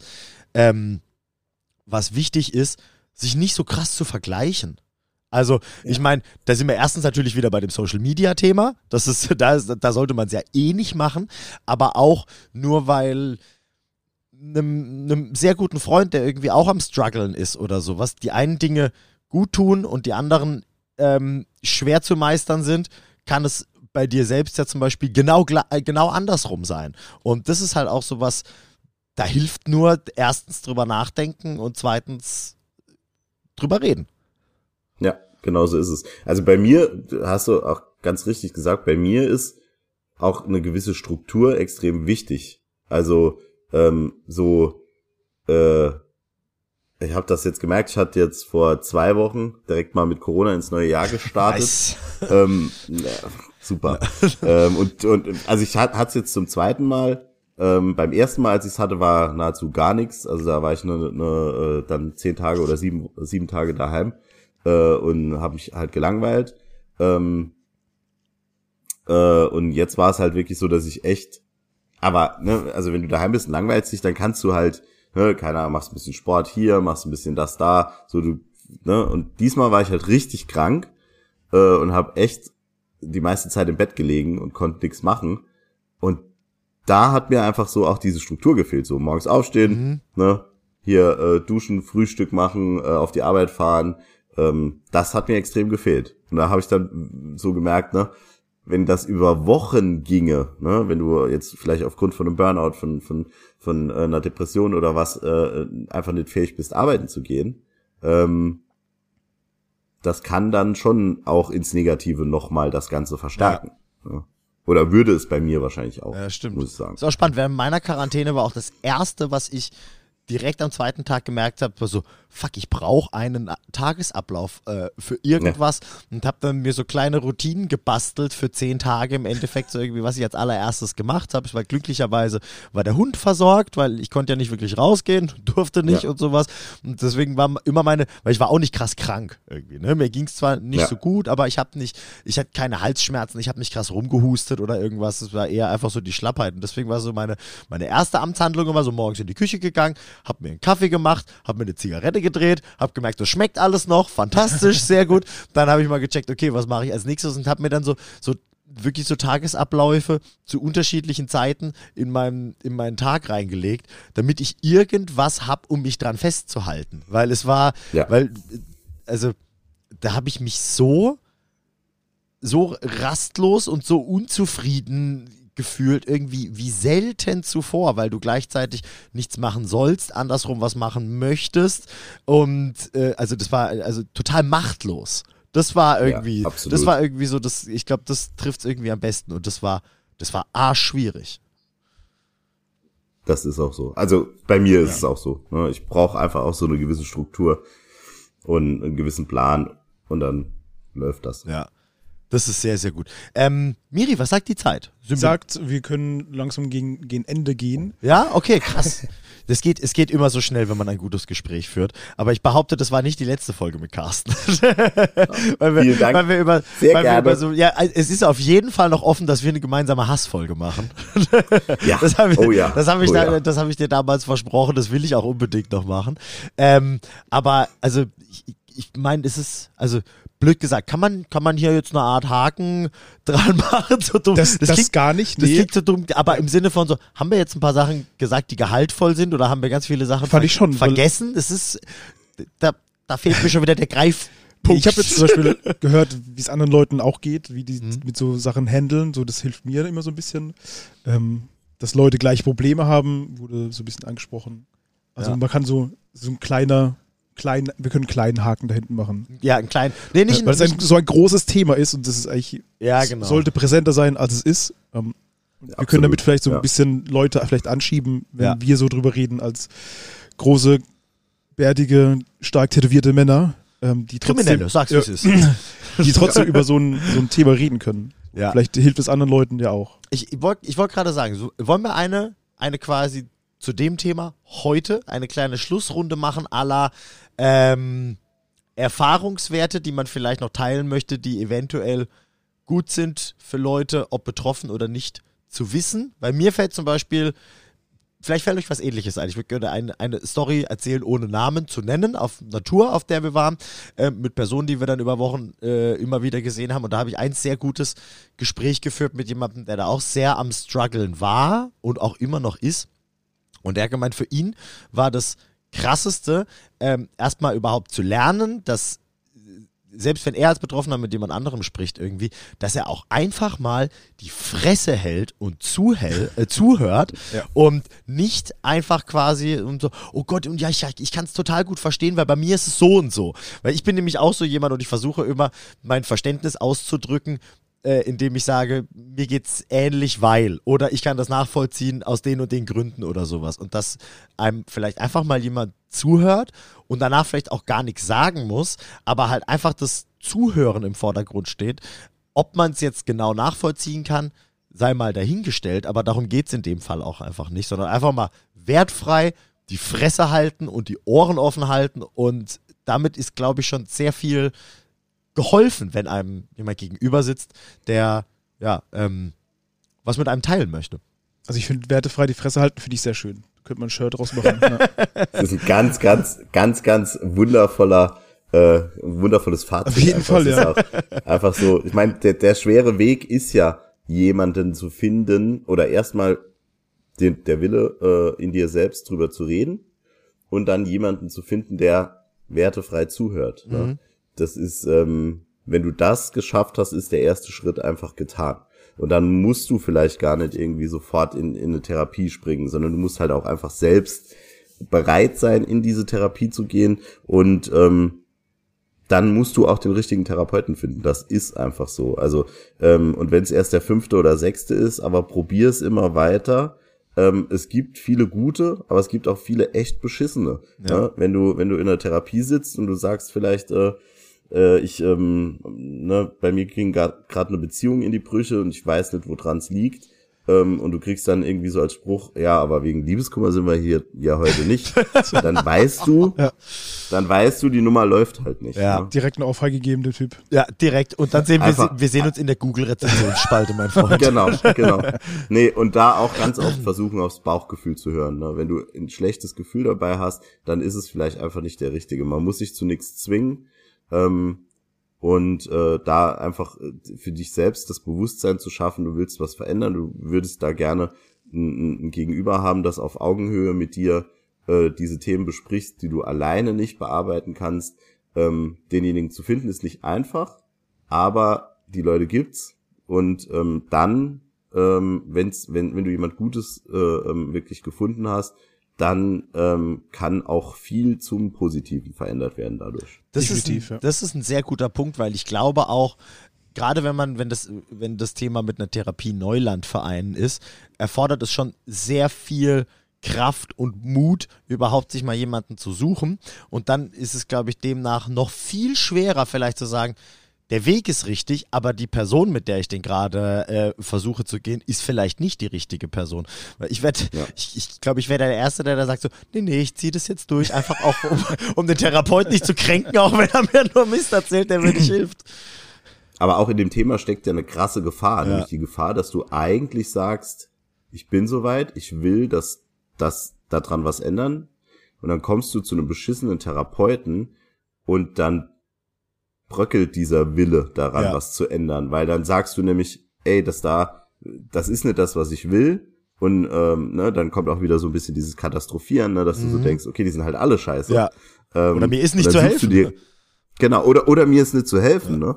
Äh, genau. Ähm, und dann suche ich mir gar keinen zweiten. So. Und da äh, verstehe ich aber auch 100%, wenn man sagt, ey, ich brauche jetzt mal noch mal ein bisschen Zeit, ich brauche ein bisschen Luft, ich muss mich jetzt erstmal noch mal ein bisschen sammeln, bevor ich diesen Vertrauensbonus so jemanden auch noch mal gebe und sag, okay, dem erzähle ich das jetzt auch noch mal alles in der Hoffnung, dass der es kapiert, Ja. um was es mir geht. Ne? Das war doch auch so ein bisschen deine Erfahrung, wenn ich das richtig verstanden habe, oder?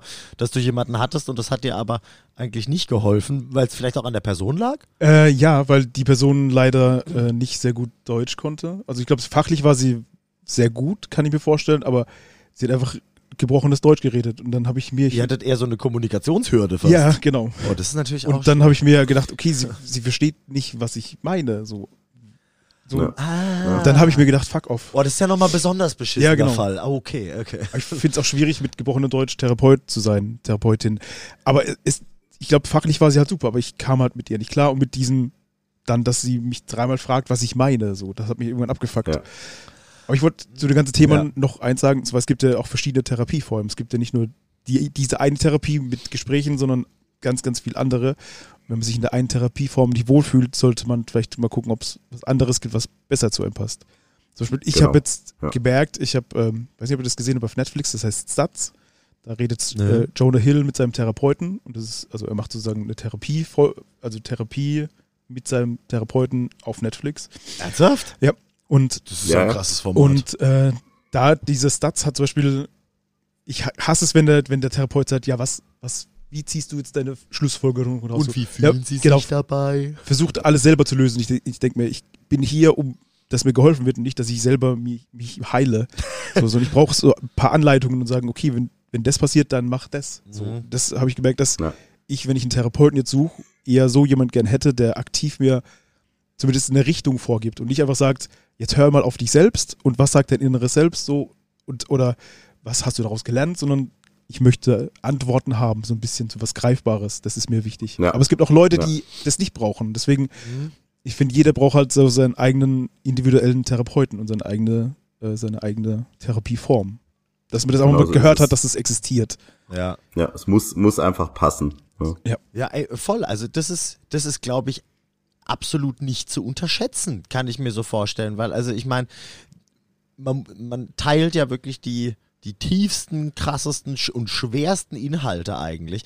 Und wenn die, und ich meine, ey, wie oft kommt man allein bei der Arbeit mit jemandem nicht klar, mit dem man nur ober, oberflächlichen Mumpitz machen muss. Ne? Menschen sind einfach individuell. Wir sind alle individuell. und äh, das und, und ich meine, das muss man einfach nur mal logisch zu Ende denken. Klingt jetzt ganz einfach, aber ich glaube, das ist gar nicht so leicht, wenn man zum ersten Mal drüber nachdenkt, zu akzeptieren, so dass es irgendwie, dass die Suche auch eine Weile gehen kann. Ja, Und auch dann kommt ja auch noch wird, dazu, ja. dass überhaupt dass man überhaupt mal auch jemanden finden muss. ne? Also nicht so, dass, Ja. nicht nur, dass, äh, dass die Person dann auch noch cool ist, sondern dass überhaupt jemand auch die Kapazitäten hat. Weil, ähm, also ich, ich bin ja ein Psychologensohn und, ähm, und mein Vater tatsächlich, ähm, der hat zu einem gewissen Punkt schon echt irgendwie, wenn er Anrufe gekriegt hat, einfach gesagt, es, tut mir total leid. Ich würde mir sehr gerne irgendwie diese Kapazitäten nehmen, aber es geht nicht. Und sie haben auch verdient, dass ich mit ihnen äh, spreche und mich komplett darauf einlassen kann. Und das funktioniert leider nicht, einfach wenn ich zu viele Patienten habe. Ne? Also ich Ja. meine, das muss ja, also die Person gegenüber muss das ja auch wirklich alles auffassen können und halt richtig da sein. Und wenn du aber halt die 15. Person an diesem Tag da bist, ist auch das Gegenüber halt einfach mal durch. Ja. Ne? Und so was das ist. Ja. Also da gibt's, da gibt's, glaube ich, so viele, so viele Sachen, die man akzeptieren muss und von dem man sich nicht einschüchtern lassen darf. Ja, das sind leider echt viele. Ich, ich, ich glaube auch, da können wir, können wir eine extra Folge drüber machen, so hi himmelschreiende Ungerechtigkeiten im deutschen Medizinwesen und, Pflege, und, und Pflegebereich. Weil ich meine, das ist ja wirklich so, ne? Wie viele Leute bleiben, auf gut Deutsch gesagt, auf der Strecke mit ihren psychischen Erkrankungen, weil es keine Kapazitäten gibt, sie adäquat zu betreuen. Jo. Also keine Ahnung. Ich als äh, ähm, äh, ja, deutsche Entscheider, äh, was das angeht. Ich möchte mir nicht auf die Fahnen schreiben, dass da einer von der Brücke gesprungen ist, weil er keine andere Möglichkeit in seinem Leben mehr gesehen hat und gleichzeitig klar ist, er hat keinen Therapieplatz bekommen Ja. oder er hat keine Möglichkeit für ein Erstgespräch bekommen. So, das ist das, was echt sich ändern muss, weil ansonsten ne, Ja. Ja, das geht die Nummer schief. Ja, richtig, richtig. Es ist halt auch wirklich ein echt schwieriges Feld, wenn man halt schon über, über, wenn, wenn die eigenen Probleme sich dann auch noch, dann auch noch korrelieren mit strukturellen Problemen, die es noch schwerer machen und sowas. Genau, Und ich, ja. also, und, ach, ich will, ich will es gar nicht sagen, weil es so, weil so banal klingt, aber man darf sich da halt einfach nicht entmutigen lassen. Das ist, das, Ja. es klingt so, als wird's, wisst ihr, was ich meine? So dieser dumme, simple Satz, der klingt so, als würde es der Sache nicht gerecht werden, aber es stimmt halt irgendwie. Ja, und ich, ich sehe es halt auch einfach so, und das ist zwar vielleicht so ein bisschen eine krasse Einstellung, aber ähm, das Bewusstsein dazu muss irgendwo her. Ähm, du wartest auf ein Spenderherz, weil dein Herz kaputt ist. Ähm, auf der anderen Seite hast du Suizidgedanken und findest keinen Therapieplatz. Da die Wertigkeit reinzubringen, dass jetzt einer sagt, das mit dem Spenderherz ist schlimmer als das andere, das sehe ich nicht. Ja. Ja. Also klar, ne, mich, mein Herz ist hoffentlich gesund, so, zumindest bei dem, was ich weiß. Ich habe es eher mit der Psyche. Jetzt kann man jetzt sagen, klar, dass dass du da biased bist und dass du da eher Team äh, Team äh, für für die psychische Gesundheit bist. Aber es ist macht am Ende des Tages keinen Unterschied, ob du dran stirbst, dass dein Herz nicht funktioniert oder ob du keine Möglichkeiten in deinem Leben siehst, weiterzumachen und du legst dich auf eine Bahntrasse. Ja. Das macht keinen Unterschied. Ja, richtig, richtig. Aber auf dem Blatt macht's den scheinbar noch. Leider schon. Das ja. ist so. Ja, ja, das ist leider so. Vielleicht können wir mit diesem Podcast so ein bisschen beitragen, dass es sich vielleicht irgendwie, dass wir Leute motivieren, die sich irgendwie ändern können. Oder Also, Leute motivieren, Psychologie zu studieren und für Generationen nach uns da zu sein. Genau, oder für uns. Ja. Oder zumindest, dass der NC sinkt, dass es mehr Leute machen können, die wahrscheinlich total dafür geeignet wären, aber nicht gut genuges Abi haben. Ja, oder, oder Quereinstiege einfach leichter gemacht Ja. werden. Ne? Ich glaube einfach, wenn du ähm, zum Beispiel, äh, also will jetzt nicht dem Pflegeberuf noch Leute klauen, die haben es eh schon beschissen, ist schwierig genug. Aber wenn du vielleicht aus der Pflege kommst und merkst, so, ich kann gut mit Menschen umgehen, ich kann denen Hoffnung geben und ähm, dann, dann ist vielleicht aber auch so äh, ein, ein Therapeutenjob was für dich. Ja. Ne? Also das muss man einfach auch mal, auch mal so sehen. Aber ja, ich denke, wenn man mit dem Podcast irgendwie dazu beitragen kann, dass äh, auch nur ein einziger nach, nach dem Hören des Podcasts denkt, boah, ich habe mich die ganze Zeit nicht getraut, mich meiner besten Freundin, meinem besten Freund anzuvertrauen und den ersten Schritt macht und sagt so, boah, ich habe das gehört, ne, und das sind jetzt Leute, die sprechen da total offen drüber. Ähm, ich schütt jetzt mein Herz auch mal einfach meiner Freundin aus. Das reicht ja schon als erster Korrekt. Schritt. Ja. Wenn es einer von tausend ist, super. Perfekt. Genau, ja. Ja, richtig, richtig. Das ist, das ist wahr. Das wäre, das wäre sehr schön. Wir sagen normalerweise bei allem immer, schreibt uns und teilt es. Das müsst ihr nicht in diesem Fall. Das ist eure eigene Sache und das geht jeder so an, wie es für einen richtig ist. Ich, ich, ich sag auch immer, wenn man wirklich auch so, ne, ich habe jetzt keine große Reichweite, aber wenn irgendjemand das ne, Bedürfnis hat, mal mit jemand komplett Fremden über die eigenen Probleme zu sprechen, ähm, ne, Carsten at smallstatepunk.com schreibt mir Voll einfach. nice. Ey, ne? Sehr nices Das Angebot. ist, ja. das ist Commitment, Leute. Nicht schlecht. Das ist sehr gut. Probier es gleich mal aus. Pass auf, Macht das super gerne. Ich meine, ich kann nur von meinen Erfahrungen sprechen und jeder hat da, glaube ich, einfach sein eigenes Paket zu schleppen mit ganz vielen Windungen und äh, ähm, Dingen, aber äh, warum soll nicht das, was mir geholfen hat, anderen auch vielleicht irgendwo helfen? Korrekt. Da hast du Man völlig kann es ja wenigstens probieren. Genau. Ein Versuch ist es immer wert. Genau. Geil. Sollen wir ein bisschen Mucke pumpen? Ja, klar. Fett. Fett. Ähm, ich tatsächlich. Sehr flüssiger Übergang. Ja, danke. ich äh, tatsächlich, ich switch meinen Song jetzt nochmal. Und ähm, grundsätzlich gilt, meiner Meinung nach äh, immer Gäste zuerst. Deswegen, ähm, Carsten, du darfst natürlich sehr gerne einen äh, ein Song von äh, Small State reinpacken und einen, den du selbst gerne einfach äh, möchtest, dass die Welt ihn hört, weil er großartig ist. Was hast du für uns dabei?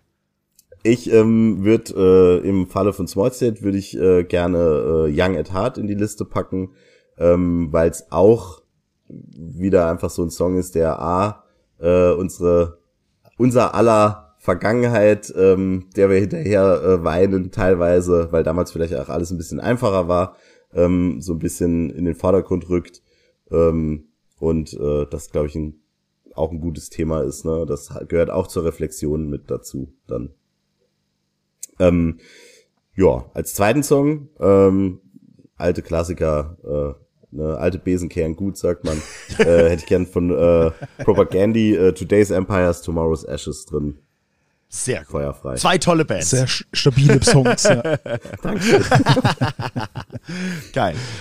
Miri, was hast du für uns dabei? Ähm, ich was hab- für ein Schrott hast du diese Heute habe ich äh, The Hirsch-Effekt dabei. Ach, stimmt. Okay, das, du hast mir schon gesagt, das war jetzt mies. Darauf wollte ich nicht hinaus. Das ist eine sehr gute Band. Äh, mit, der, mit dem Song Artesie. Mhm. Ähm, und ich mag die Band unfassbar. Ich finde sie manchmal vielleicht einen Ticken zu frickelig. Wer, wer sie kennt. Und du stehst auf Und Frickelein. ich stehe frickelig, ja. Aber ich finde, das sind unfassbare Musiker und die zu, Ja. die zu dritt so, also so eine Musik machen und so live so ein Brett, er ist einfach fett. Und der Song finde ich einfach, er ist halt mal wieder, wer hätte gedacht, Achtung, melancholisch. ähm, und äh, ja, ich mag den Song einfach sehr gerne. Also von daher gesehen, hört ihn euch an. Okay. Ja, Cool. So. Samuel? Ja, ich habe Ja. tatsächlich mein, ja, mein Song, den switche ich in die nächste Folge, weil unsere nächste Folge mal wieder ein Jubiläum ist und äh, der von der Message da auch ziemlich gut reinpasst. Und deswegen äh, habe ich mir vorhin überlegt, mein Song heißt Flatlines und ist von Parachutes. und äh, Oh mein Gott. weil er, ich, wollt, ich muss gerade gucken, ob der auf Spotify ist. Ich wusste nicht, Lang, ob, lang ist ob. Parachutes bei Spotify sind. Aber, weil es wäre dann witzlos, ihn ähm, in die Playlist zu packen, deswegen, das musste ich noch schnell recherchieren. Aber ich liebe diesen Song. Ich habe ihn vor, ich weiß nicht, wann er rausgekommen ist, aber ich habe ihn auf jeden Fall vor zwölf Jahren schon geliebt. Und äh, das ist immer noch so und äh, versetzt mich zurück auf ganz viele schöne Konzerte und Abende auch mit euch und deswegen haue ich den da jetzt hier rein. Sehr cool. Cool. Vielen Dank. Das sind so schöne Worte. Und das ist halt auch das, das was ich äh, vorhin auch schon mal so erwähnt habe. Ähm, das ist, glaube ich, das Wichtigste. Dass Musik tatsächlich dann ähm, ja doch so connected und, und Freundschaften entstehen lässt und, und äh, auch nach so, so vielen Jahren ähm, dann noch eine Relevanz hat, das ist schon, ich glaube, das kann auch fast nur Musik. Das ist wahr. Ja. Das ist wahr. Da gibt's nichts anderes, was das, glaube ich, für uns einfache Menschen so, so, so schön irgendwie connecten kann über Jahre mit so vielen Emotionen da drin. Da hast du recht. Das finde ich super. Cool. Hey, dann vielen Dank für Folge 49. Danke, Carsten, dass du dir die Zeit genommen hast. Vielen Dank für Danke- deine Offenheit, Genau, vielen Dank für deine Offenheit und deine tollen Einschätzungen und Meinungen. Und äh, ich hoffe, wir drücken uns bald in Persona wieder. Deswegen fühl dich jetzt übers MacBook gedrückt. Und ähm, geht alle auf eine Small Stage Show, sobald, sobald ihr die Chance habt. Ähm, wann spielt ihr das nächste Mal und wo? Äh, erstmal vielen Dank, dass ich dabei sein durfte. Und ähm, ich sehe das genauso. Es war mir absolut ein Fest. Es war wunderbar, mit euch zwei zu quatschen. Vielen Dank. Ähm, das ist immer, immer super schön, wenn es so zwanglos ist. Und ich meine, es ist kein easy Thema. Und trotzdem glaube ich, dass wir das sehr gut äh, da uns alle, alle gemeinsam durchmanövriert haben. Ähm, Small State, äh, nächste Show ist unsere ähm, jährliche Hometown-Show, die nächsten Freitag stattfindet ähm, äh, hier in Saarbrücken. Ähm, ist jetzt äh, ähm, auch schon seit zwei Wochen ausverkauft, drei Wochen. Ich wollte gerade Ja. sagen, bis dahin ist die Ähm, Folge auch noch nicht raus, aber dadurch, dass es eh ausverkauft ist, ist es ein bisschen Ja. dann auch Latte. Genau. Ähm, danach stehen als erstes, glaube ich, tatsächlich im April ähm, zwei Shows, einmal in äh, Hamburg und einmal in Hannover an. Ähm, ja, aber da wird noch so das eine oder andere dazukommen. Wir machen uns da ja keinen so Druck. Das ist ja das Schöne. Da habt ihr recht. Sehr gut. Cool. Perfekt. Dann hoffentlich sieht man ein paar von unseren Zuhörenden äh, auf den Shows. Ich würde mich sehr freuen. Ähm, wir haben Samstagmittag. Ich wünsche euch allen ein schönes Restwochenende. Ich gehe jetzt arbeiten. Dann lass dich nicht stressen. Das mache ich nicht. Ich mache heute die Promo-Bilder für die Band meiner Freundin. Das ist alles Paletti. Sehr gut. Dann passt das. Sehr gut. Da möchte ich, da möchte ich schließen mit der selbstbewussten Aussage, das war bislang die beste Podcast-Folge des Jahres. Fand ich auch. Vielen Dank, Samuel. Sehr gerne. Danke euch. Bis denn. Bis denn. Ciao. Ciao.